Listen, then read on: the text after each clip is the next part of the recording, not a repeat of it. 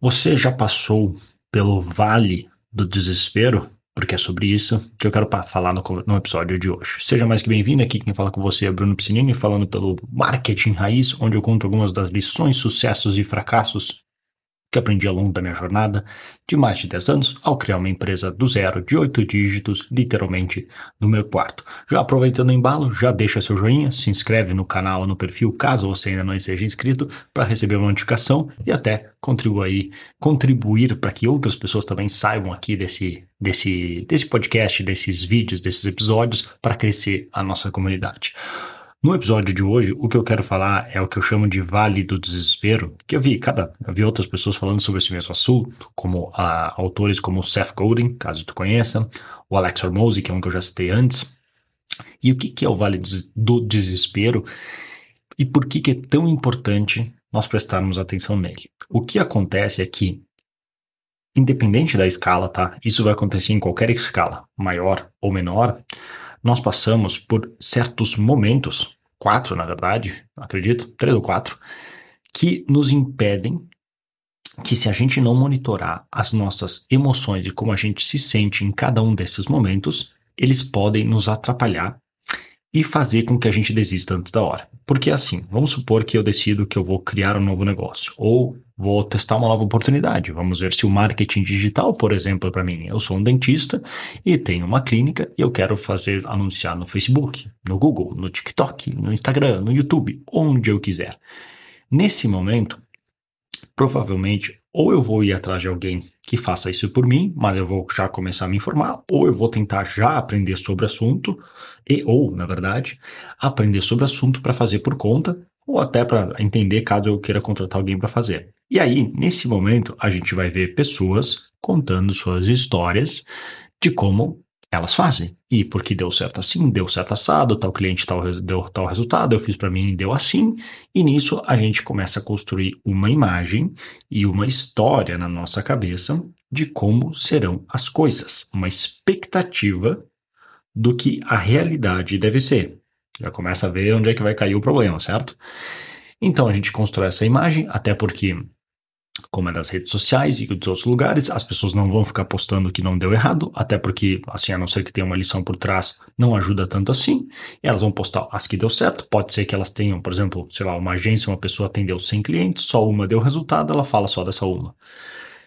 Então a gente vai começar a se enganar um pouco do que, que, está, do que, que é a realidade, do que está acontecendo, e nós vamos estar no estágio do pessimismo informado. Não, desculpa, pessimismo desinformado. Porque. Não. Errei, desculpa. Eu estou confundindo o estágio. A gente vai estar no estágio, no primeiro estágio, é o otimismo desinformado.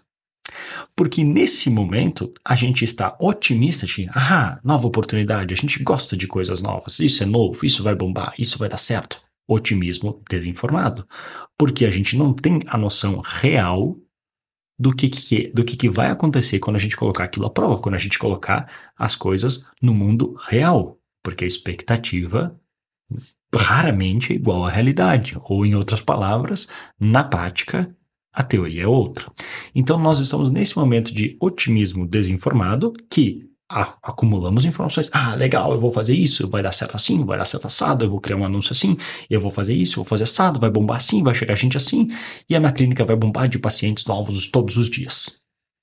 Até que tu vai lá e tenta fazer aquilo e tu vê que não é bem assim. Primeiro, tu, se tu tenta por conta, tu não consegue se achar tão fácil na ferramenta, não é tão simples, ah, mudou de os botões de quando a pessoa gravou aquele vídeo, tu já não acha, tu não tem certeza se é assim, se é assado, e tu ah, começa a te incomodar um pouco. Ai, mas vamos supor que mesmo assim tu consegue fazer. Tu vai lá, coloca o tal anúncio para rodar.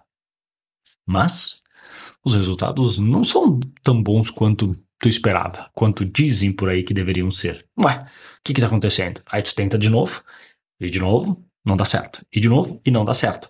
Aí tu começa a se dar conta da realidade, que não é tão fácil assim. Até porque a régua, no geral, subiu. Hoje em dia, não é tão fácil anunciar, porque tem muita gente anunciando. Então, tem que ser ainda melhor o teu trabalho, tanto do ponto de vista de tudo, do, da parte dos anúncios, estou falando de anúncios, tá, mas é, assim, isso serve para tudo, essa, o vale do desespero, tanto dos anúncios, como das páginas, como da oferta. E aí, tu se dá conta. Agora você é um pessimista informado. Porque você se dá conta, cara, é bem mais difícil do que eu imaginava. Não vai ser tão simples assim. Então, tu tem uma certa noção do que está acontecendo e que aquilo não é tão fácil. Então, nesse momento, se a gente acompanhar num gráfico, no, no teu, assim, numa linha do tempo, a tua confiança, no início, no início, tu era um otimista desinformado. Então, ah, vai dar tudo certo, o mundo é uma maravilha, vou salvar os golfinhos e vender mais implantes dentários.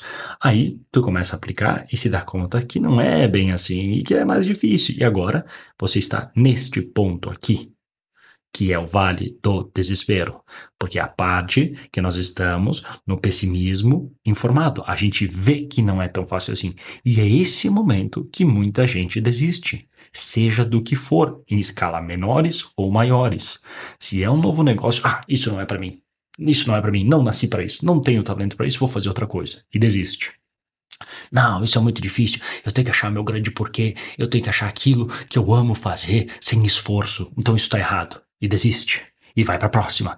E ficam repetindo esse ciclo por anos e anos, às vezes a vida inteira, sem dar chance suficiente para finalmente sair do vale do desespero. Elas permanecem ali porque elas voltam, vem uma nova oportunidade, alguém prometendo ganhar dinheiro de uma outra maneira, alguém prometendo os resultados de agora. Não, o esquema agora são vídeos no YouTube, meu Deus, vídeos no YouTube. Aí ela volta, otimismo desinformado, cai, vale do desespero. Então, nessa hora, tem que ter a paciência de entender que é normal. Quando você for aplicar, já espera, vai dar tudo errado aquilo que te falaram que era certo, espere um décimo daquilo. Porque aí tu controla melhor a tua expectativa e tua ansiedade em relação àquilo, para realmente quando chegar aqui embaixo, ah, eu sabia que ia ser uma, uma porcaria. Agora eu tenho que ter paciência para eventualmente tu acelerar um pouco mais e agora você estaria no otimismo informado. Porque agora, pouco a pouco, você vai começar a ter alguns poucos resultados, mas pelo menos tu já tem noção, cara, agora eu sei onde eu tô pisando, eu sei que não é fácil, eu sei que vai exigir trabalho, mas eu acho que dá. Eu tô vendo uma luz no fim do túnel, eu acertar ali que eventualmente eu decolo.